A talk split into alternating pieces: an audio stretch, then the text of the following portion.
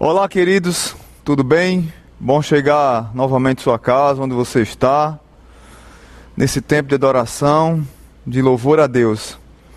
É, antes da palavra, eu quero orar aqui por algumas pessoas e pedir que você também interceda pela vida delas, né? É, nessa semana tivemos é, alguns irmãos da igreja que testaram positivo para o Covid mas eles estão bem, estão se recuperando em casa mesmo, em quarentena.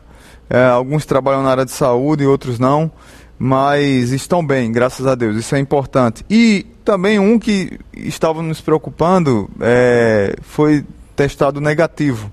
Então, os irmãos Adão, Assuero e Nilson é, foram testados positivos, mas estão bem. E o Adão teve a perda do pai que sofreu um infarto, um senhor de 84 anos, e faleceu durante essa semana. Ah, nossas, nossos sentimentos aqui ao Adão, à sua família, e, e pedimos pela vida dele. Adão é nosso vice-presidente aqui na igreja e é uma pessoa preciosa para nós. Ah, e também o irmão Medeiros. O irmão Medeiros é pai do pastor Jorge Wanderson, é, que é nosso missionário lá na Romênia. E ele faz hemodiálise já três vezes por, por semana e estava com suspeita de corona, mas graças a Deus deu, deu negativo. E isso nos alegra muito. Então eu queria compartilhar com você é, essa, essa oração, esse pedido de oração por essas vidas. Então vamos orar agora, pedir a Deus pela vida desses amados e agradecer. Pai bendito, nós colocamos diante do Senhor a vida desses teus filhos. Adão teve o luto da perda do pai, que o Senhor abençoe a vida dele, trazendo consolo e também renovando o vigor.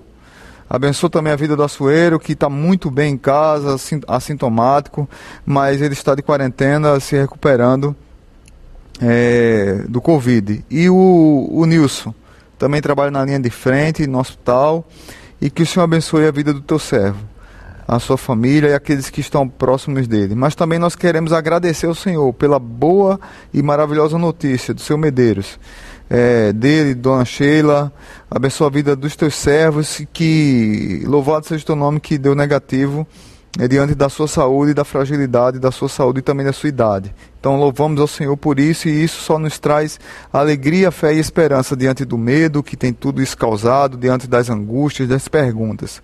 Quero pedir ao Senhor para que o Senhor continue abençoando a igreja e abençoando essa palavra é, de hoje. Que seja bênção na vida dos meus irmãos, no nome de Jesus. Amém. Queridos, abram sua Bíblia no primeiro livro de no segundo livro de Crônicas, as Crônicas do Rei de Israel, capítulo 20. Eu quero ler segundo Crônicas, capítulo 20, a partir do verso 1. É a história do rei Josafá é, de uma determinada situação e eu queria trazer para vocês algumas palavras hoje também de esperança, continuar trazendo esperança no meio é, desse sofrimento, mesmo que o choro possa durar mais do que uma noite, como essa série que nós estamos trabalhando. Mas, segundo Crônicas, capítulo 20, diz assim a palavra de Deus. Depois disso, os Moabitas e os Amonitas, com alguns dos Meonitas, entraram em guerra contra Josafá. Então informaram a Josafá: um exército enorme vem contra ti de Edom, do outro lado do Mar Morto, que no caso seria Síria. Já está em Hazazon Tamar, isso é, em Engedi. Alarma, alarmado, Josafá decidiu consultar o Senhor e proclamou um jejum em todo o reino de Judá. Reuniu-se, pois, o povo vindo de todas as cidades de Judá para buscar a ajuda do Senhor.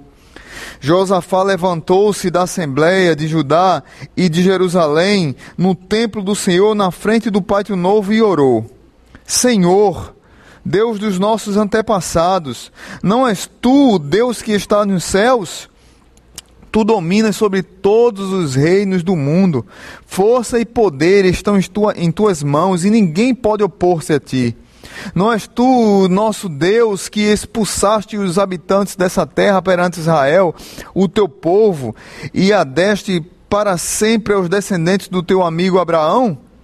Eles a têm habitado e nela construíram um santuário, um, em honra ao teu nome, dizendo: Se alguma desgraça nos atingir, seja o castigo da espada, seja a peste, seja a fome, nós nos colocaremos em tua presença diante deste templo, pois ele leva o teu nome, e clamaremos a ti em nossa angústia, e tu nos ouvirás e nos salvarás. Mas agora, aí estão Amonitas, Moabitas e habitantes dos montes de Seir, cujo território não permitiste que Israel invadisse quando vinha do Egito. Por isso os israelitas se desviaram deles e não os destruíram. Vê agora como estão nos retribuindo, ao virem expulsar-nos da terra que nos deste por herança.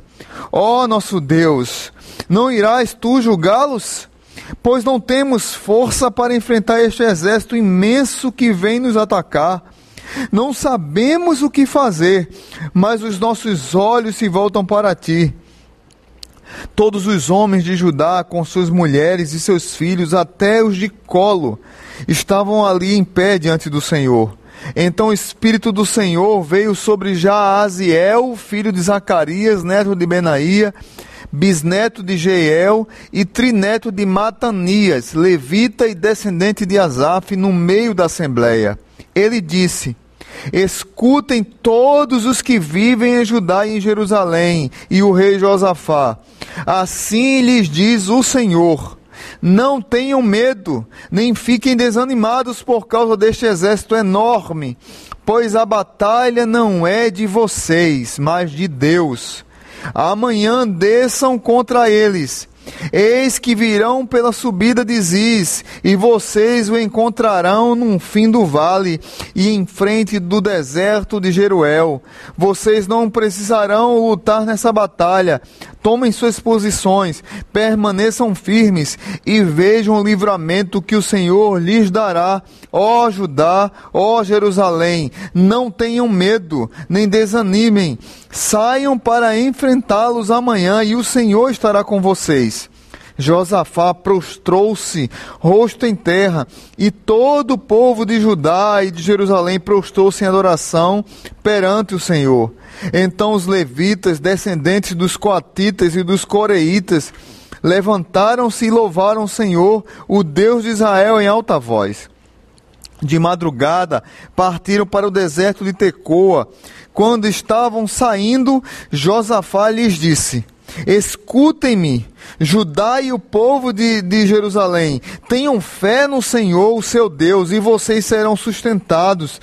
Tenham fé nos profetas do Senhor e terão vitória. Depois de consultar o povo, Josafá nomeou alguns homens para cantarem ao Senhor e louvarem pelo esplendor de sua santidade, indo à frente do exército cantando: Deem graças ao Senhor, pois o seu amor dura para sempre quando começaram a cantar e entoar louvores, o Senhor preparou emboscadas contra os homens de Amon, de Moabe e os montes de Seir que estavam invadindo Judá, e eles foram derrotados. Os amonitas e os moabitas atacaram os dos montes de Seir para destruí-los e aniquilá-los. Depois de massacrarem os homens de Seir, destruíram-se uns aos outros. Quando os homens de Judá foram para o lugar de onde se avista o deserto e olharam para um imenso exército, viram somente cadáveres no chão. Ninguém havia escapado. Então Josafá e os seus soldados foram saquear os cadáveres e encontraram entre eles grande quantidade de equipamentos e roupas, e também objetos de valor. Passaram três dias saqueando, mas havia mais do que eram capazes de levar. Num quarto dia, eles se reuniram no vale de, de, de, Beraca, onde louvaram o Senhor. Por isso, até hoje, esse lugar é chamado de Vale da Bênção. Depois, sob a liderança de Josafá, todos os homens de Judá e de Jerusalém voltaram alegres para Jerusalém, pois o Senhor os enchera de alegria, dando-lhes vitória sobre seus inimigos. Entraram em Jerusalém e foram ao templo do Senhor ao som de liras, harpas e cornetas. O temor de Deus veio sobre todas as nações quando souberam como o Senhor havia lutado contra os inimigos de Israel. E o reino de Josafá manteve-se em paz, pois o seu Deus lhe concedeu paz em todas as suas fronteiras. Aleluia, glória a Deus. Até aí, meus irmãos. Que texto maravilhoso. Que texto que nos traz esperança. Quando estava preparando essa mensagem, fiquei me lembrando da história de Josafá, que teve um pai bom, um avô bom, mas um bisavô ruim, que não serviu bem ao Senhor, um filho também que não serviu bem ao Senhor. Se você quiser ler, ler depois toda a história do rei Josafá, você pode ler do capítulo 17 até o 20, que você vai compreender um pouco da história de Josafá. Mas quando eu estava preparando essa mensagem, eu fiquei pensando sobre o tema medo sobre como vencer o medo, como vencer a angústia, como vencer a, a, a, como superar a dificuldade, por maior que ela seja, como muitas vezes nós consideramos o problema maior do que o Deus que, a quem nós servimos. E é mais ou menos isso que aconteceu com Josafá. Mas aí eu me lembrei de uma ocasião é, de pessoas que muitas vezes são otimistas demais diante da tribulação, outras são pessimistas demais. E nós precisamos ser equilibrados. Eu lembro de uma história que aconteceu numa guerra e foram questionar um general de uma batalha uma vez por que tantos morreram, aqueles que foram primeiro no front, no front da batalha, por que morreram tão rápido, por que a guerra é, teve tantas mortes logo no início. E aquele general, sábio general, disse assim: porque os otimistas foram que morreram primeiro. Eles foram otimistas demais, não estudaram o ambiente, não estudaram acampamento, não estudaram terreno e foram otimistas demais e quebraram logo a cara. Mas aí eu lembro de uma, de uma frase da literatura nordestina.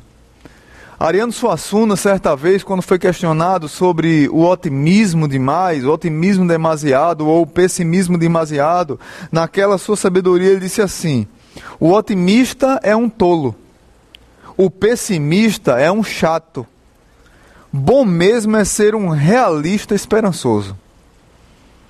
E olhando para essa situação, olhando para Josafá, para a atitude dele, eu quero dar o tema dessa mensagem usando a literatura. E o tema dessa mensagem é um realista esperançoso. Muitas vezes nós somos pessimistas demais ou otimistas demais, crentes ou não. Todos nós enfrentamos dificuldades, todos nós enfrentamos batalhas, todos nós desfrutamos de dificuldades que nos desequilibram, que nos decepcionam, que nos debilitam, que nos fazem é, mais temerosos, mas que nós saímos delas muitas vezes mais fortes. O que nós podemos é criar em nós uma, uma rede de proteção de um super otimismo ou de um super pessimismo na verdade, muitas vezes é uma fuga e é uma rede de proteção que nós criamos para fugir das batalhas, das lutas da vida. Todos nós lidamos com dúvida, todos nós lidamos com doença, com pestes, com dificuldades. Mas para sermos vencedores, muitas e na maioria das vezes nós precisamos ser realistas e esperançosos. Se você é, for olhar para todo esse texto, é, é, três coisas fortes que tem nesse texto aqui.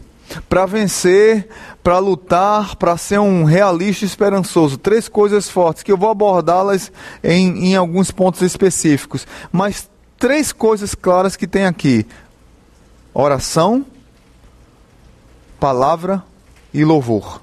Se você pudesse pegar esse texto aqui e fazer três pontos nessa pregação, você poderia falar de oração, o rei orou e levou o povo a orar.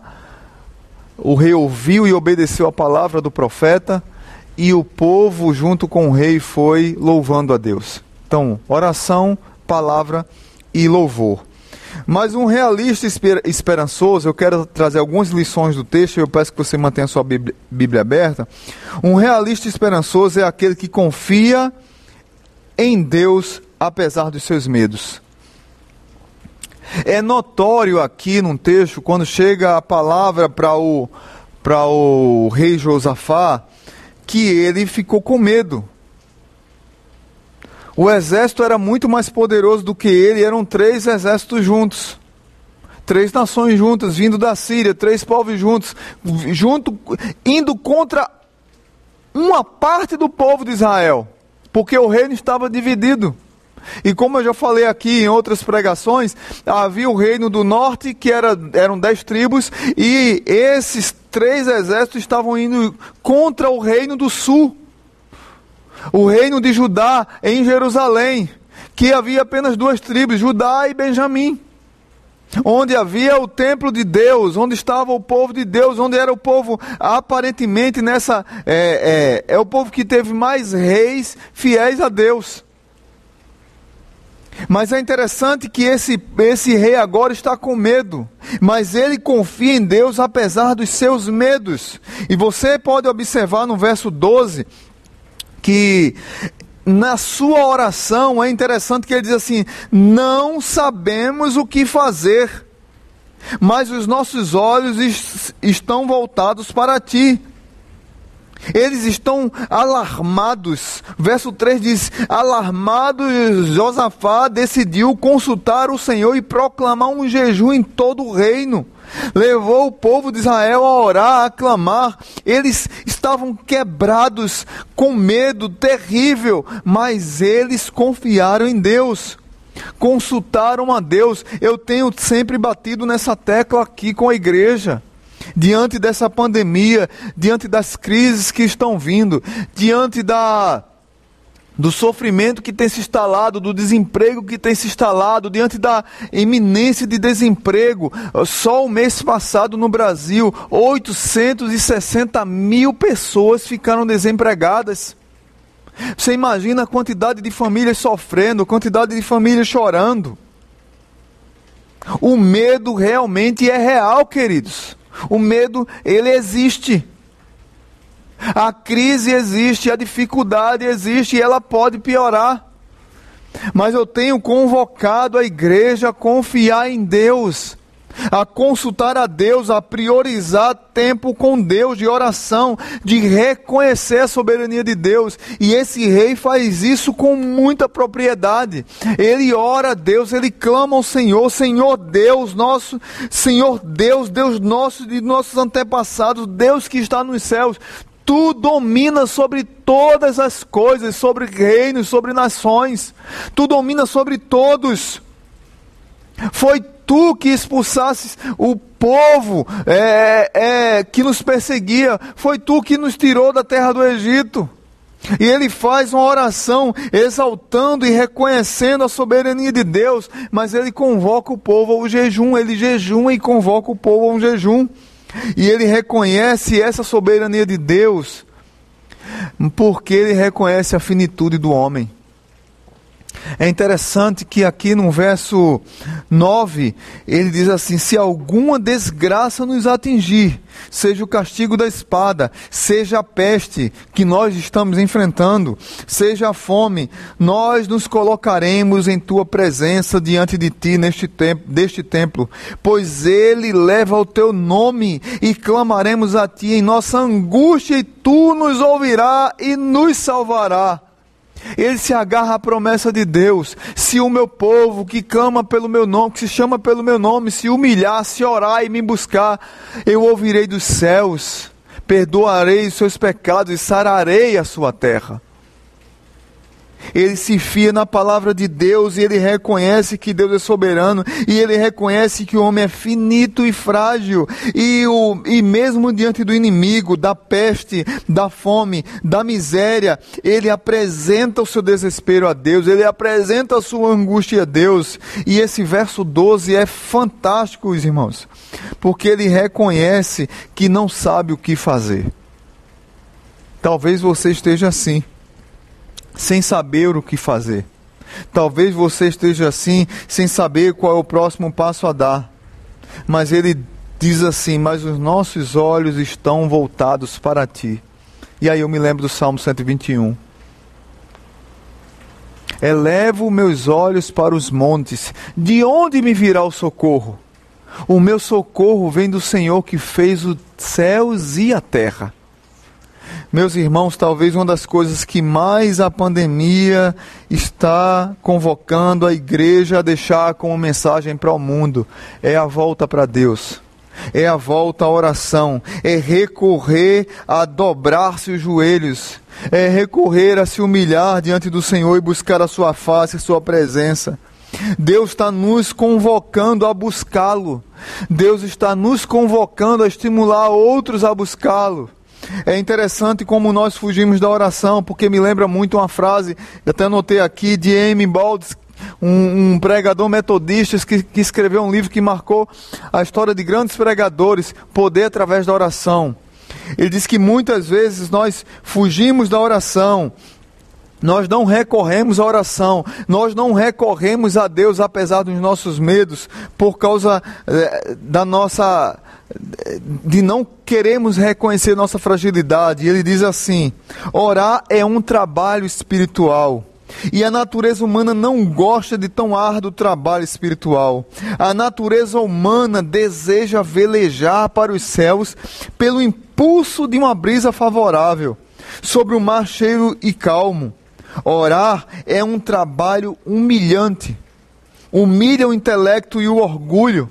Crucifica a vanglória, assinala nossa derrota espiritual, e tudo isso é duro para a carne e para o sangue.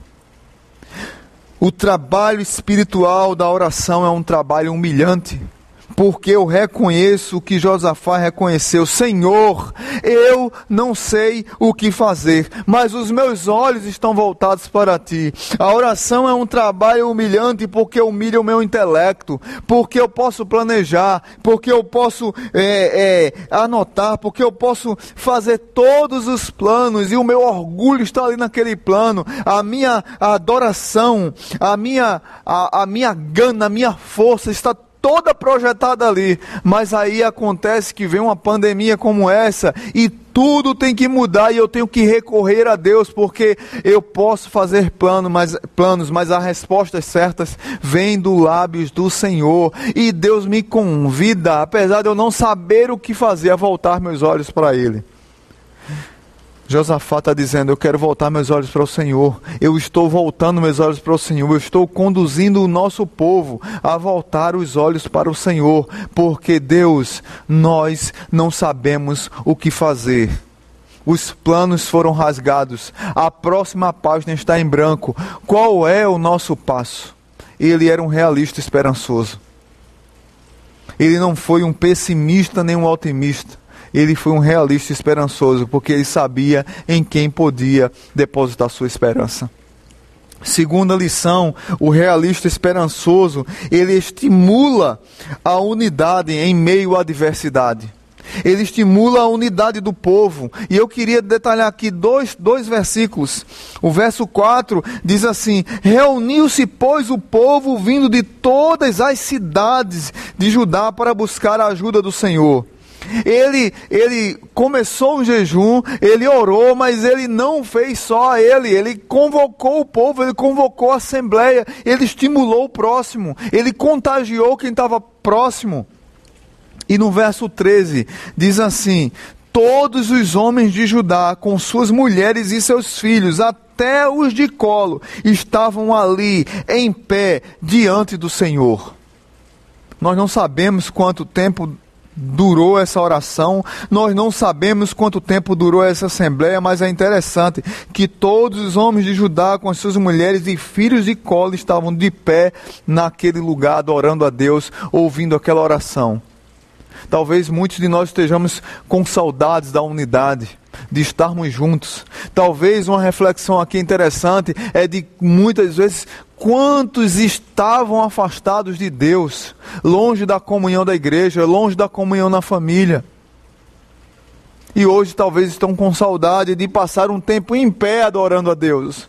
Muitas vezes a gente chega na igreja com três minutos, dá vontade de ir no banheiro, dá vontade de ligar o celular, dá vontade de conversar com quem está do lado, dá vontade de ligar, não sei, de resolver pagar conta, de resolver coisas particulares e nós não paramos um tempo para adorar a Deus. Desprezamos isso e esse povo está aqui unido, apesar da adversidade. Esse povo está unido, estimulado por um rei sábio, um rei dependente de Deus.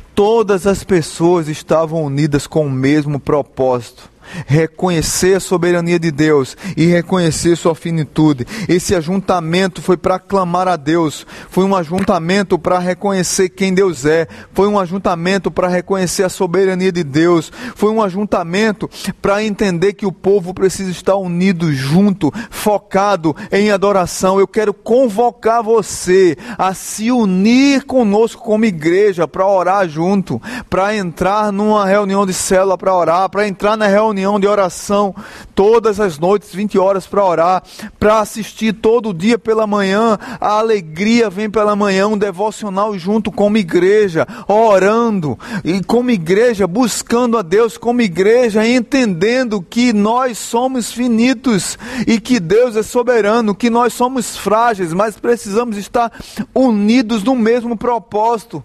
Cuidado com a prostituição da internet. A internet nos prostitui e nós vamos para qualquer coisa, mudamos muito rápido. E Deus está nos convocando à fidelidade, à unidade, como família, como igreja, num só fé, num só amor, numa só direção, num só propósito. O povo de Israel se uniu como família, como povo para estar junto. Você está tendo a oportunidade agora de estar próximo à sua família Talvez há muito tempo que você não se reúne com a sua família para orar, para para ler a Bíblia junto, para ter uma refeição junto, para sentar com seus filhos e brincar um pouco, para assistir um filme junto, para para meditar junto, para jogar um, um videogame, para montar um quebra-cabeça. Deus está te convocando para buscá-lo junto. Nós fazemos muitas vezes algumas coisas juntos, mas o principal é buscar a Deus e nós não temos feito, queridos. Eu quero desafiar você a ouvir a oração de Josafá e, junto com a sua família, fazer essa oração e buscar a Deus juntos. Esse realista esperançoso também nos dá outra lição.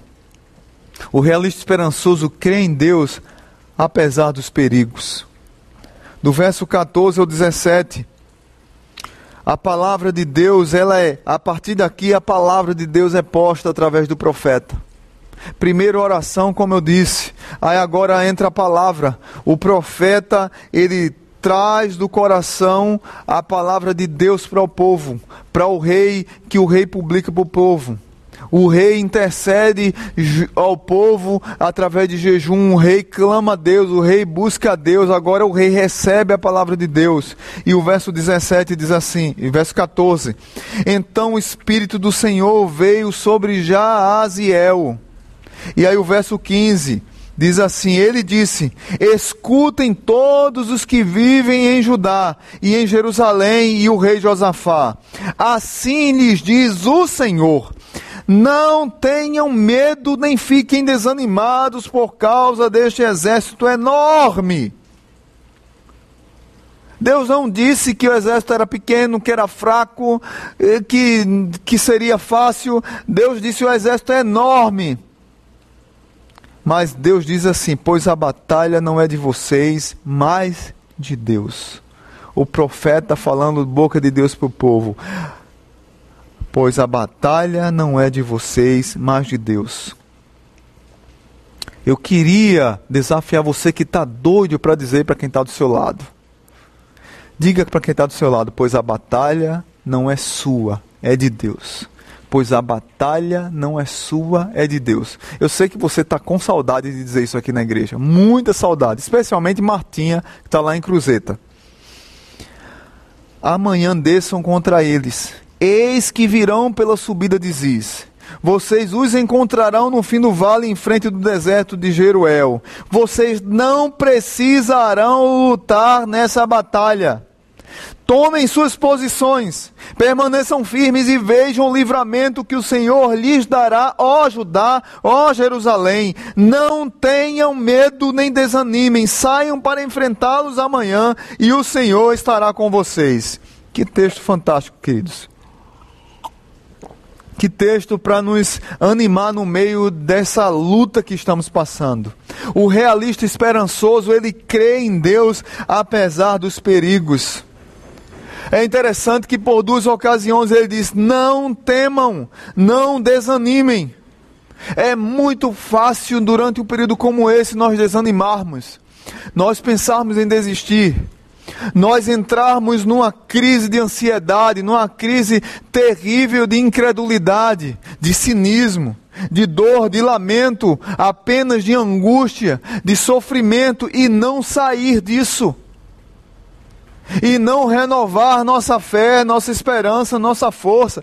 Ele, sabendo disso, sabendo que o povo estava com medo, sabendo que o inimigo era gigante, sabendo que a derrota poderia ser iminente, ele diz para o povo: não temam. Mas ele não diz apenas não temam, ele diz: não desanimem. Veja que detalhe interessante. Não desanimem. É muito fácil desanimar. É muito fácil querer desistir. É muito fácil entrar numa crise e achar que não dá mais para continuar nessa batalha. Mas ele não manda ficar na inércia. É interessante demais isso. Verso 16 e 17, ele nos convida a, nesse processo de crer apesar dos perigos, eu gosto muito de dizer que nós precisamos ter fé e e muitas vezes para nós, que é difícil que nós queremos controlar tudo, não estar no controle é um convite à fé. Veja bem o que eu estou dizendo. Não estar no controle é um convite à fé. E Deus está nos convidando a não lutar. Mas não lutar não significa que fomos convidados para viver na inércia. Não lutar não significa que nós fomos convidados para viver, é, é, é, como diz a música do Raul Seixas, é, sentado na cadeira com a boca escancarada cheia de dentes, esperando a morte chegar. Não, não foi isso. Não é ficar na inércia. Pelo contrário, ele diz: desçam, tomem posições e permaneçam firmes. Desçam, que isso soe como um, uma trombeta do Senhor na sua mente. Desçam, tomem posições e permaneçam firmes. Deus não nos convidou para inércia. Deus nos convidou para a dependência dele. As lutas que enfrentamos sem sermos convidados, a maioria delas são trágicas. E tem muitos crentes que Deus está convidando para descer, para tomar posição, para permanecer firmes na dependência dele. Deus não convidou esse povo para entrar em luta. Ele disse que a batalha seria vencida, que eles veriam o livramento do Senhor. Vocês não precisarão lutar nessa batalha. Vocês não precisarão lutar, mas vocês precisam descer, tomar posição e permanecer firmes. A batalha não é de vocês, a batalha é de Deus. Nós precisamos entender, queridos, que tem muitas lutas que nós entramos e que nós não deveríamos entrar, e o resultado geralmente é trágico. Tem uma história interessante e trágica, recente, na década de 90, em Ruanda, mais de um milhão de pessoas morreram em menos de 90 dias. Por causa de guerra civil, política e, e guerra étnica entre os Tutsis e os Hutus. Uma desunião terrível tomou conta daquele país. Um é de um povo, outro é de outro. Interessante que ah, no, é, parece que. Espero que o Brasil não chegue numa guerra civil, mas não duvido se chegar, porque está parecendo que a gente vai entrar. Né? Os Corin, a, a igreja de Corinto, é, uns brigavam por, por pastores, né? Eu sou de Paulo, eu sou de apóstolo, né? Eu sou de, eu sou de Paulo, eu sou de Apolo, eu sou de Pedro, eu sou de Cristo. Hoje a gente briga por político, né? Pelo menos a turma de os corintianos, eles tinham melhores gostos. E o que acontece é que no Hotel Ruanda, que é um filme interessante que vale a pena você assistir, teve um homem chamado Paul Russi Sabagina, que era gerente do hotel, e ele começou a esconder pessoas da, de uma etnia. Ele era de uma etnia, casado com a esposa de outra etnia, e ele começou a esconder o pessoal de uma etnia no hotel. E ele salvou mais de 1.200 pessoas sem levantar uma arma, sem lutar. O que eu estou querendo dizer aqui com esse homem? Que ele não lutou, ele não foi para o front da batalha, ele não foi para a guerra, ele não morreu, ele não matou, mas ele tomou posição. Ele desceu a batalha, ele permaneceu firme, firme e no hotel chiquérrimo ele conseguiu, como gerente, salvar mais de 1.200 pessoas. Lembra Oscar Schindler? Num filme de, de é, A Lista de Schindler, de, de Spielberg. É interessante esse testemunho, é interessante um, um testemunho de um pastor lá de Ruanda, um pastor eh, falando sobre é, o desprezo à palavra de Deus e oração nesse período. Esse período que faz pouco tempo, foi em 1994, 26 anos, que teve aquela tragédia que o mundo viu assolar a Ruanda. Um pastor disse que os cristãos daquela época, eles abandonaram a palavra e eles tinham conhecimento raso da Bíblia, seguiam falsos profetas. E eles desprezaram a oração e o louvor a Deus. E muitos deles foram para batalhas que não deveriam ir, e mataram ou morreram. E banhou aquele país de sangue, aquela nação que se transformou cada esquina em uma arena de guerra por causa de partidos. Deus está dizendo para mim e para você: desça, tome posição, permaneça firme, mas a batalha não é de vocês, a batalha é minha. Deus está dizendo para mim e para você: creia em Deus, apesar do perigo. Muitos de nós temos desprezado a oração, temos desprezado o não lutar porque nós não queremos entregar nossas batalhas a Deus. Esse homem, Paul Russi Sabagina, ele me lembra muito de um filme antigo que talvez muitos daqui assistiram. Um filme antigão chamado Profissão Perigo, de MacGyver. Porque no meio dessa batalha toda, aquele homem vendo tanta morte, ele, ele assume a profissão perigo de esconder pessoas. Mas a falta de intimidade com Deus, a falta de oração a Deus, a falta de busca a Deus é que tem levado muitas pessoas a um cristianismo cínico, para não dizer incrédulo. E para renovar o que eu tenho dito aqui muitas vezes, um cristianismo idólatra, mas idolatrando falsos deuses.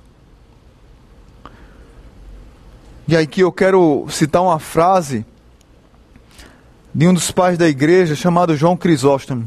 Não uma frase, perdão. Eu quero fazer a oração, uma oração que ele fez.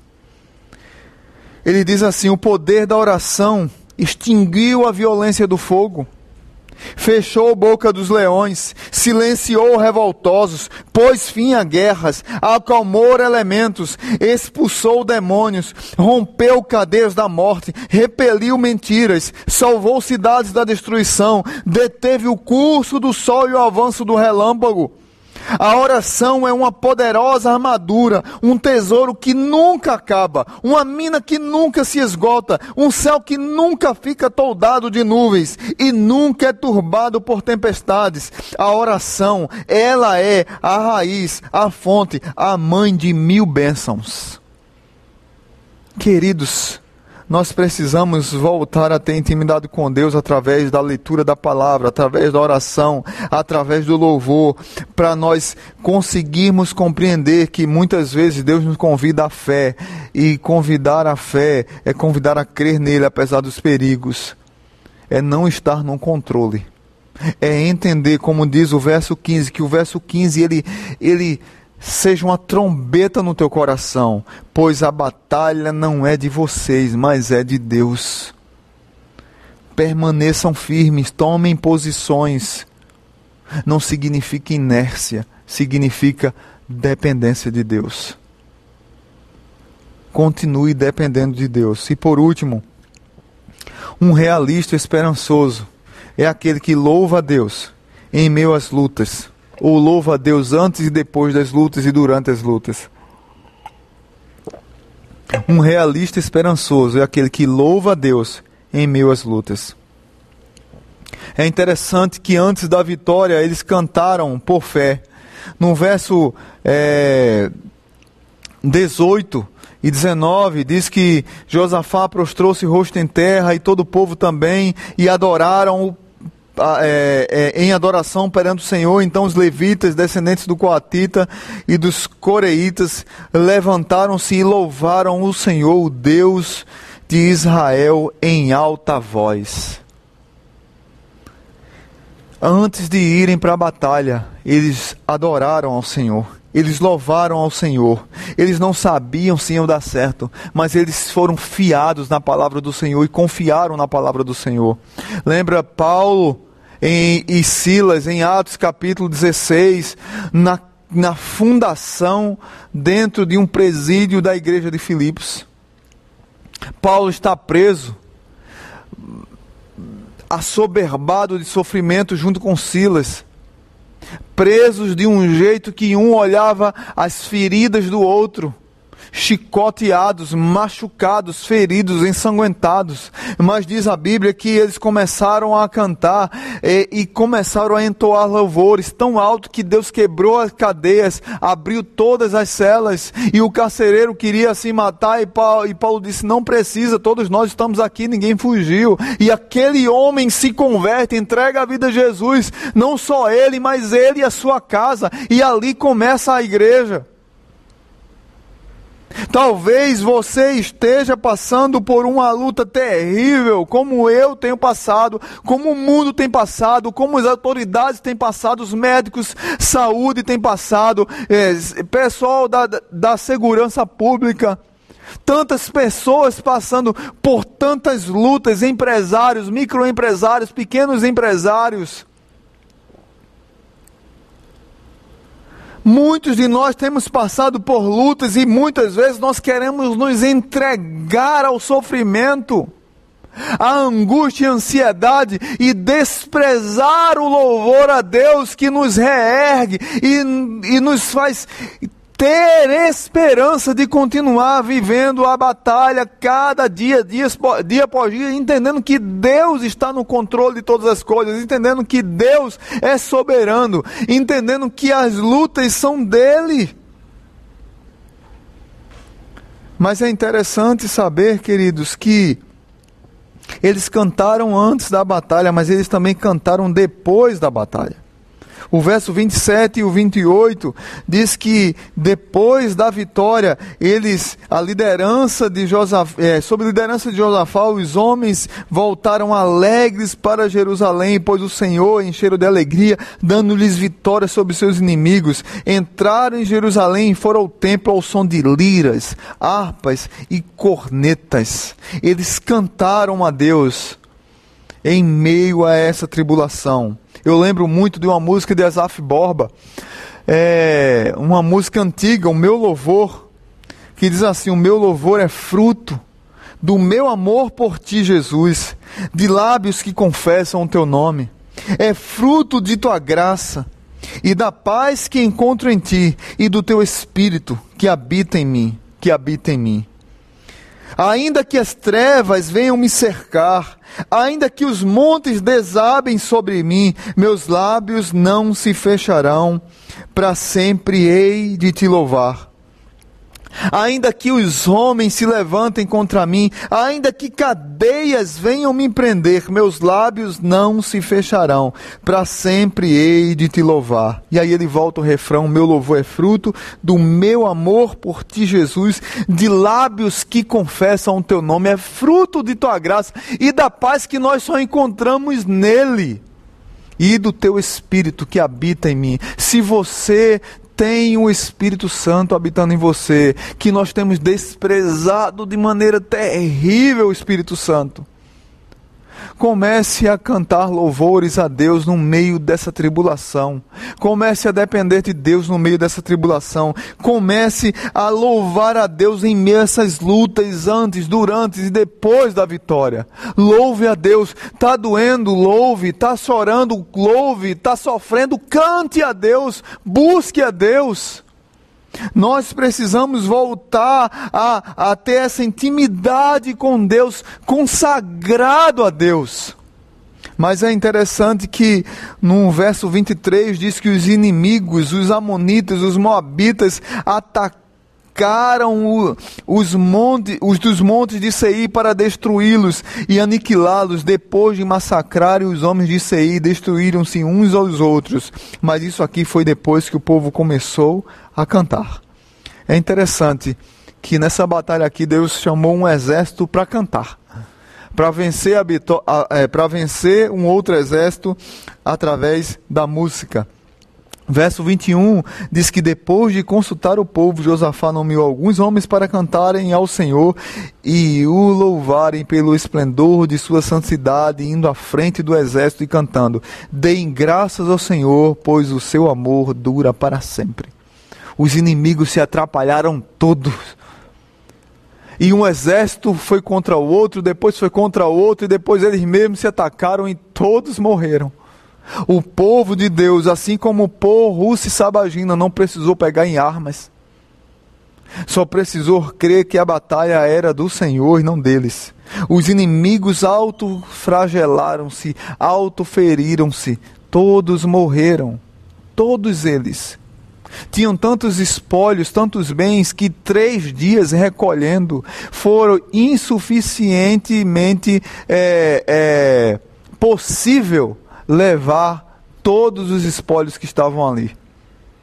O povo de Israel não conseguiu pegar tudo que ficou. Mas o que é interessante também, diante de toda essa vitória do povo de Deus, no verso 30, diz que o temor de Deus veio sobre. É, o verso 30 diz, e o reino. É, o, o verso 29, perdão. O temor de Deus veio sobre todas as nações, não só sobre Israel, quando souberam como o Senhor havia lutado contra os inimigos de, de Israel. E o reino de Josafá manteve-se em paz, pois o seu Deus lhe concedeu paz em suas fronteiras. Houve temor no meio do povo. Talvez você que está nos assistindo ou nos ouvindo está longe do Senhor. E essa pandemia vai nos ensinar muitas coisas, mas uma, uma delas que ela vai nos ensinar é que é tempo de se reconciliar com Deus. Ainda é tempo de se reconciliar com Deus, é tempo de temer ao Senhor. Todos os povos temeram ao Senhor. É tempo de tomar a decisão, você que frequenta apenas a igreja e é apenas um amigo do Evangelho. Eu tenho dito aqui nas pregações: se você quer entregar a vida a Jesus, se você quer se reconciliar com Jesus, você manda uma mensagem para a gente inbox, manda para o nosso celular. Nós vamos dar um jeito de entrar em contato contigo. Manda teu telefone, a gente vai tentar entrar em contato contigo. Mas é tempo também de pedir perdão e perdoar. O temor nos leva a pedir perdão e a perdoar. Quem você está precisando pedir perdão? Quem você precisa perdoar? É tempo também de fazer uma faxina na sua alma, de fazer um check-up espiritual. Como é que anda a tua vida? É tempo de quebrantamento. É tempo de clamar a Deus por sua paz sobre o reino de Deus aqui na terra. Josafá nos convida, queridos, a orar, a confiar, a unir as pessoas, a crer, a adorar.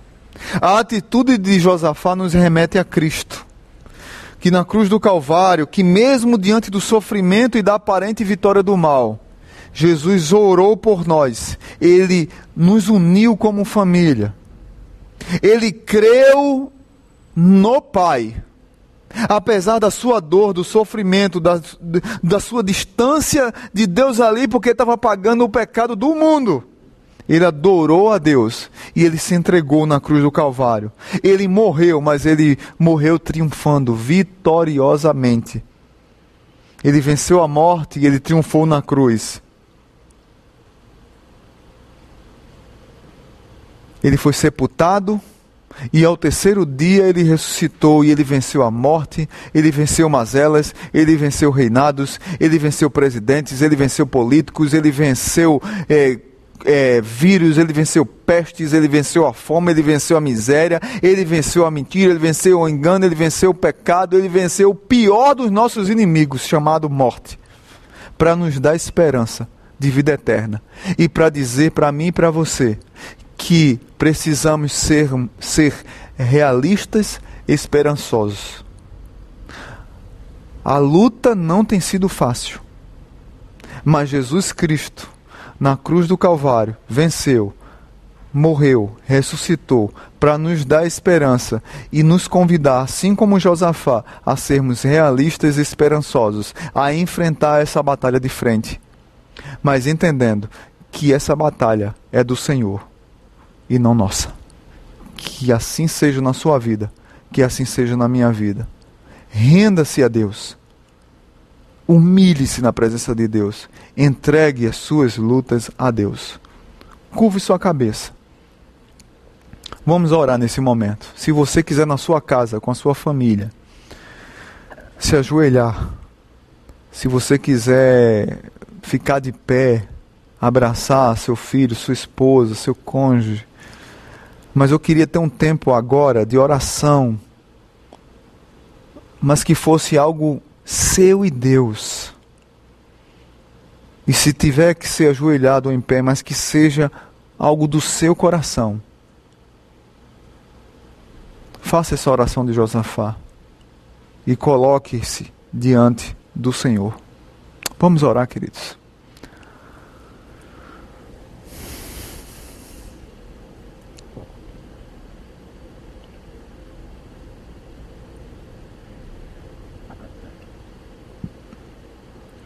Pai Santo, eu quero neste momento colocar diante do Senhor a vida dos meus irmãos, a minha própria vida, da minha família e a vida dos meus irmãos e seus familiares. Nós estamos diante de um inimigo terrível, feroz, voraz, destruidor, assolador, sepulcral maldito, terrível, zombador.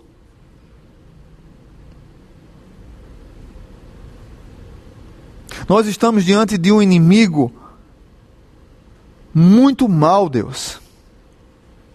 Mas não é só diante do inimigo que é essa pandemia que tem machucado, essa doença terrível que tem machucado tanta gente, mas estamos diante de uma crise econômica. Estamos diante de uma crise política. Estamos diante de uma crise de identidade. Estamos diante de uma crise de rebeldia contra o Senhor. Uma crise de pessoas que não buscam o Senhor, vivem brigando uns com os outros, mas não se unem com um foco, com um propósito e não têm buscado ao Senhor. Josafá faz essa oração, Deus. E nossa oração ele diz: Senhor, eu não sei o que fazer, mas os meus olhos estão fitos no Senhor. Pai, que os nossos olhos estejam fitos no Senhor. De onde virá o nosso socorro, Senhor? Se não fosse o Senhor, o que será de nós? Se não for o Senhor, como será o nosso amanhã? Se não for o Senhor, como será a minha vida? Como será a minha família? O que é que eu vou comer? O que é que, como é que será o meu próximo passo? Como estará a minha conta? Como estará o meu trabalho? Como estará o meu chefe, meu patrão? Como estará a minha empresa? Se não for o Senhor, então, eh, Josafá ele olha para o Senhor, ele diz: não sabe o que fazer, mas ele busca o Senhor e ele obedece a palavra do Senhor que diz: não temam, não temam, não temam, mas não desanimem. Permaneçam firmes, tomem posição, vão para a batalha de madrugada, saíram para a batalha, saíram cantando e continuaram cantando e cantaram, os inimigos foram derrotados e continuaram cantando, e o povo temeu ao Senhor. Pai, nos ajuda a compreender que as batalhas, muitas delas que nós estamos enfrentando, e essa específica não é nossa, mas do Senhor. Isso não é nos convidar à inércia, mas à dependência. E nós temos desprezado o caminho da dependência, o caminho do Espírito Santo, o caminho da humilhação, o caminho da oração quebrantada, o caminho da oração daquele que depende do Senhor. Nos ajuda assim como o Senhor ajudou Josafá a sermos uma igreja que busca, a sermos uma igreja que dobra os joelhos, que ora, que se humilha e que depende do Senhor. Que nossa família dependa do Senhor, que nós, como homens e mulheres, idosos, crianças, jovens, enfermos, saudáveis, todos nós possamos buscar o Senhor e sermos realistas e esperançosos. Que o amor de Deus o Pai, que a graça maravilhosa de Jesus e que a comunhão do Espírito Santo nos acompanhe, esteja sobre nossa casa, sobre nossa família, sobre nossa igreja, sobre nosso Brasil e sobre o mundo. No nome de Jesus. Amém. Que Deus abençoe a sua vida e que você seja um realista esperançoso. Um beijo no coração.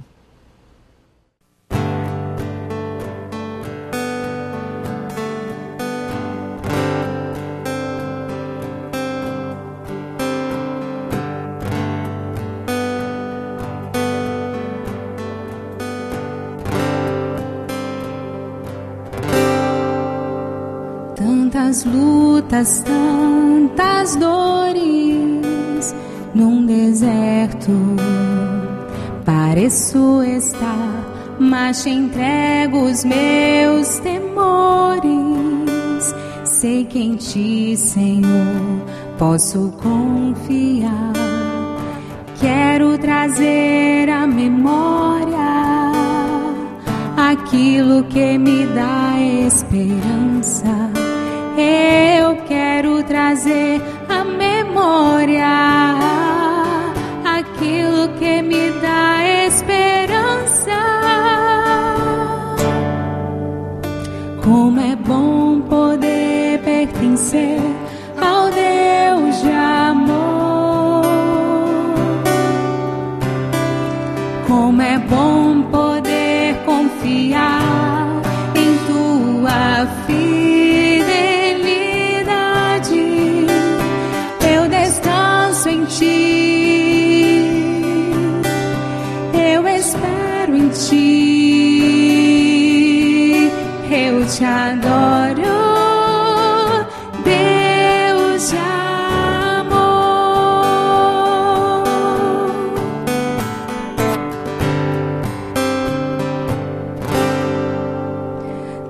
Tantas lutas, tantas dores num deserto. Pareço estar, mas te entrego os meus temores. Sei que em ti, Senhor, posso confiar.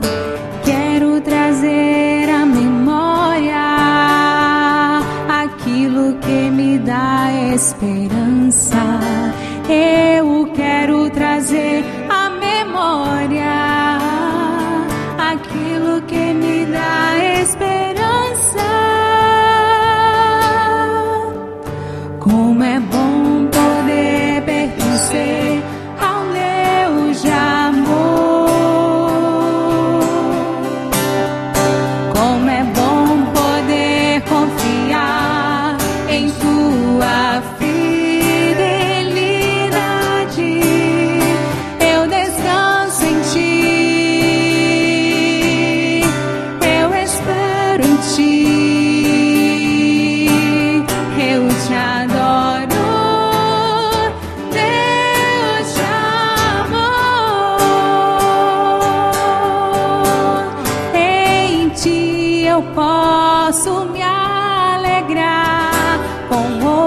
Haji.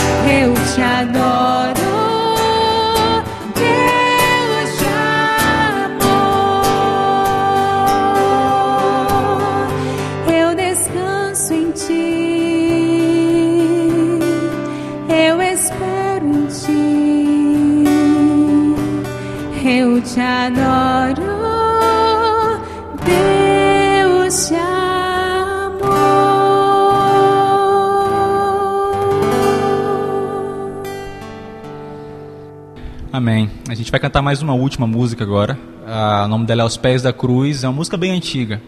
E eh, ao mesmo tempo que eu desejo a você uma excelente semana debaixo da paz do Senhor. Que, esse, que essa seja sua música, não somente durante essa semana, mas durante todos os seus dias de oração. Esse é o modelo que nós devemos viver quando nós falamos com o nosso Deus. Entrega tua vida a Ele nesse momento ah, e coloca aos pés da cruz esse nos próximos dias, tudo que vier de dificuldade, de anseios. Ah, então convido você a cantar com a gente essa canção com muita alegria. Amém?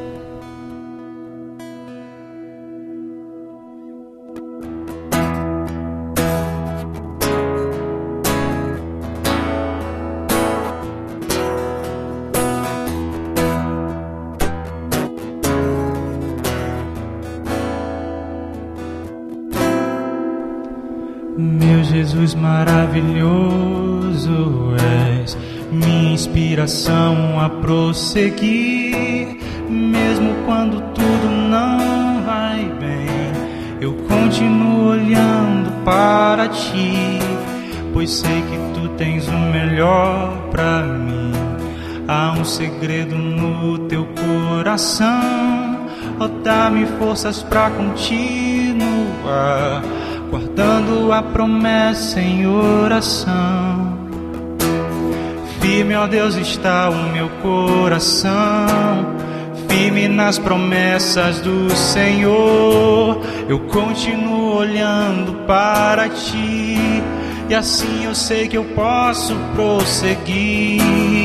E mesmo quando eu chorar, as minhas lágrimas serão para regar a minha fé e consolar meu coração.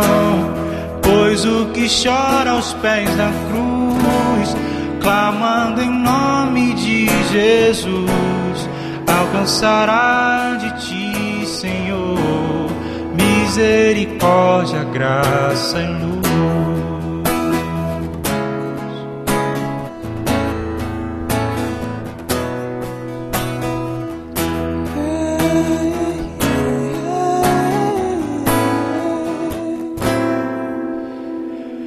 Grande amor não cessa, eterno não tem fim.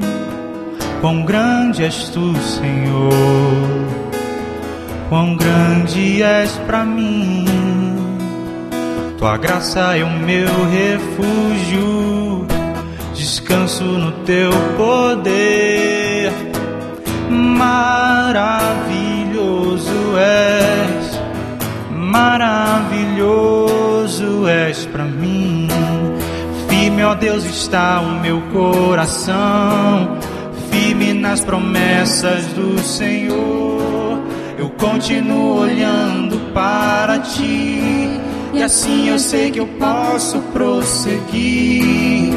E mesmo quando eu chorar, as minhas lágrimas serão para regar a minha fé e consolar meu coração.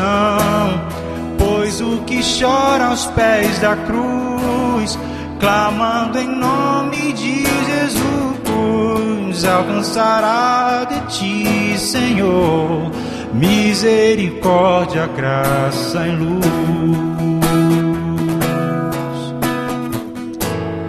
Misericórdia, graça e luz.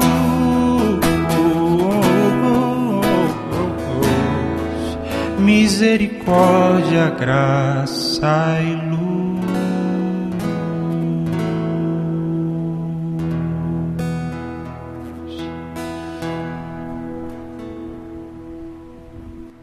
Deus abençoe você, a sua família, uma ótima semana e domingo que vem nos encontraremos na casa de uma outra pessoa, de uma outra família. Um grande abraço, beijo para vocês.